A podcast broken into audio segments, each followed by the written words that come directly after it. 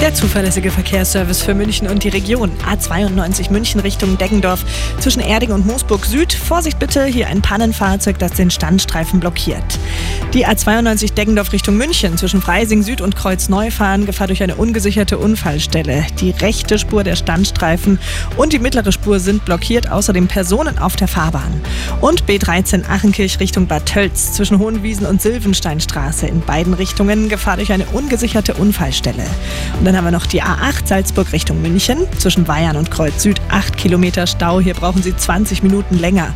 Und in München ja heute die St. Patrick's Day Parade. Ab 12 Uhr geht's los. Münchner Freiheit, dann Richtung Odeonsplatz die ganze Parade.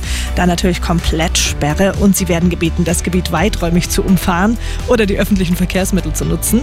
Aber auch jetzt kann es schon immer wieder Sperrungen geben und Autos, die im Weg sind, werden abgeschleppt. Außerdem gibt es noch bei der S-Bahn Behinderungen, Einschränkungen durch Bauarbeiten. Teilweise ist Schienenersatzverkehr eingerichtet.